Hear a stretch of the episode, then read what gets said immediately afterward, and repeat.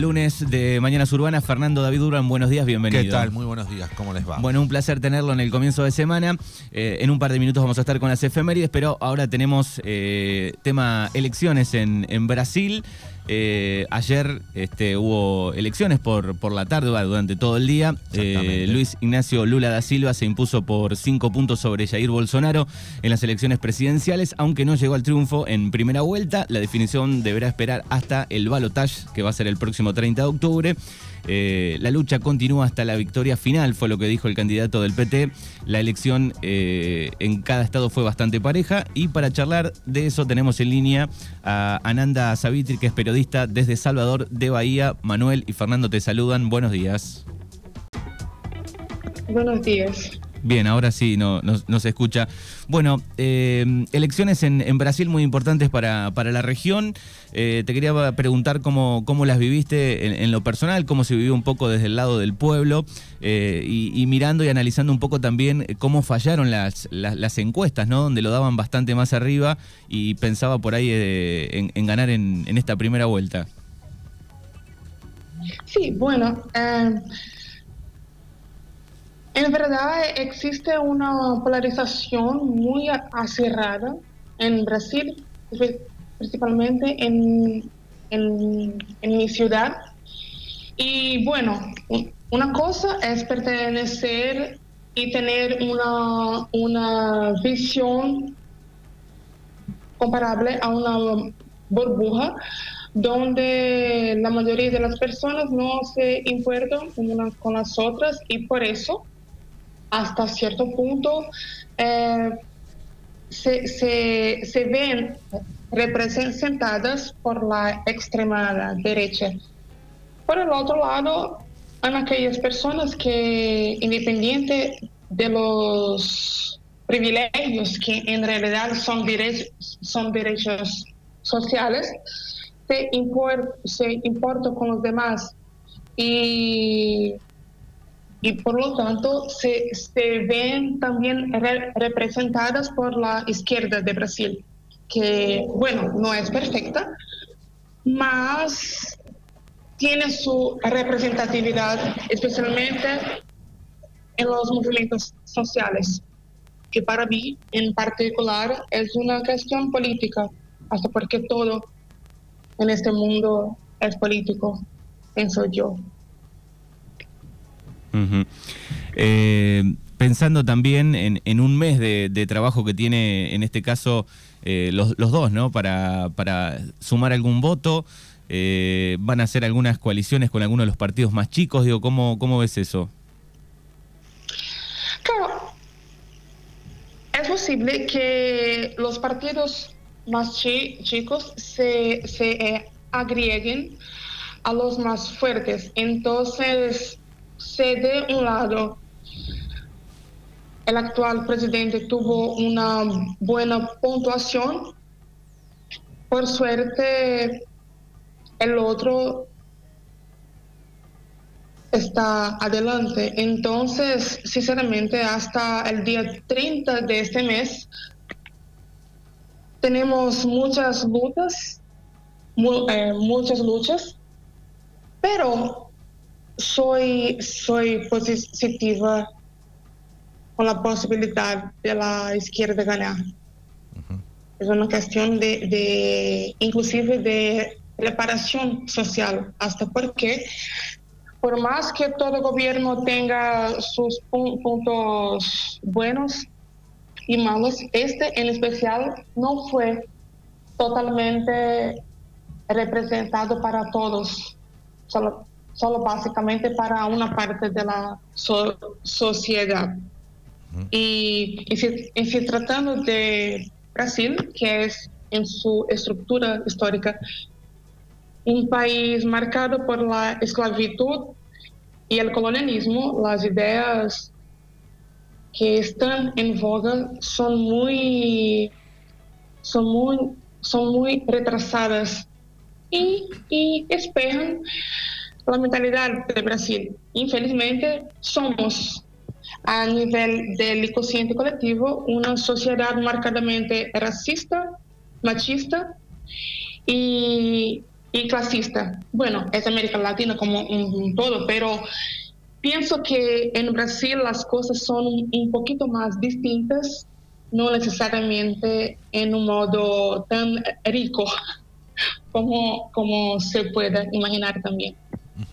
Bueno, eh, también, este, buenos días, Fernando te habla. Eh, digo, también eh, ah, preocupa este, seguramente en un eventual triunfo de, Ignacio Lula da Silva el tema de la gobernabilidad, porque ha perdido muchos gobernadores y ha perdido muchos senadores y diputados. Digo, va a ser una batalla muy intensa al que le toque gobernar después. Sí, justo. Pero sabemos todos que la política se hace con, con, acuerdos. Y un buen político tiene que, ser también diplomático y no necesariamente autocrático.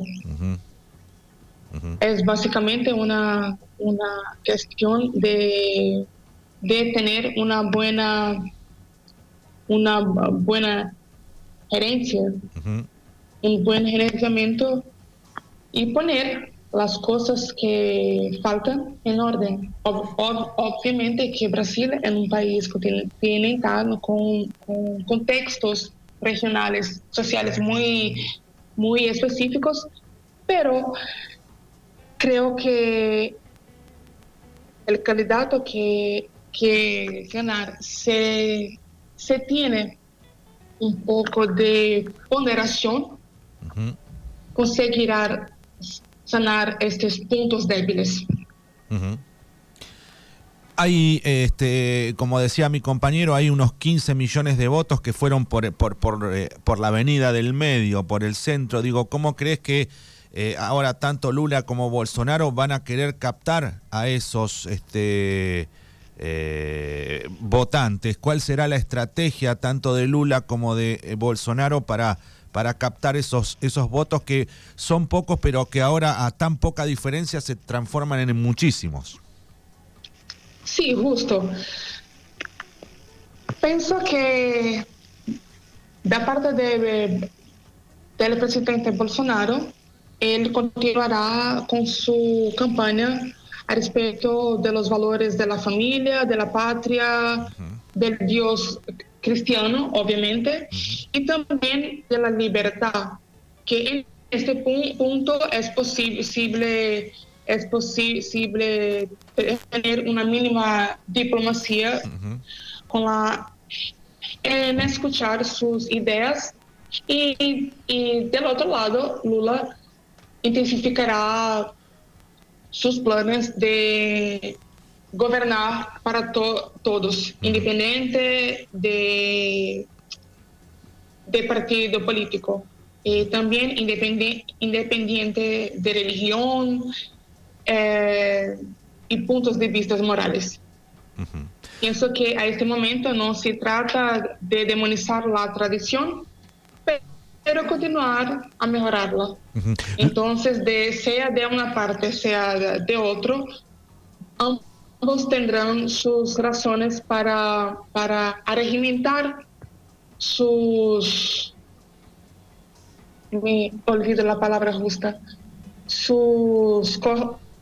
ay, ay, ay, disculpa. Bueno, creo que los dos tendrán tiempo suficiente para, para, para conquistar sus apoyadores, sea de un partido, sea del otro. Eh, eh, mucho tiene que ver en, en, las elecciones eh, la, economía del país. Digo, ¿qué nos podés contar? Porque una cosa es lo que nos dicen por ahí las noticias. Digo, pero ¿cómo está económicamente Brasil para, para el asalariado, para el trabajador, para, para la, la gente común? Digo, ¿cómo, ¿cómo está la economía? Bueno, la economía se encuentra como una pizza. Depende de la región, depende a depender de, de, dónde se habla. Obviamente que históricamente los estados del sur, sudeste y centro, centro-oeste siempre eh, tuvieron un, gran rango de trabajo y obviamente para estos, estos para estas localidades los trabajos han, aumentado. Y del punto de vista de las de la organización económica el trabajo de Bolsonaro no fue tan malo así. Pero en los demás estados, como los estados del Nordeste, el número de desempleo aumentó. Y prácticamente continúa la misma cosa.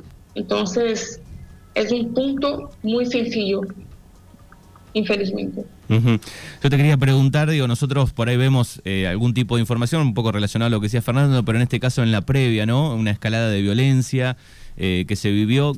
Por suerte ayer parece, por, por, lo que vimos, digo que fue más tranquilo. Eh, ¿cómo, qué, es lo que, la cantidad de, o el número del volumen de violencia? Digo, nosotros vimos una parte, digo, ¿cómo se vivió esa previa meses anteriores?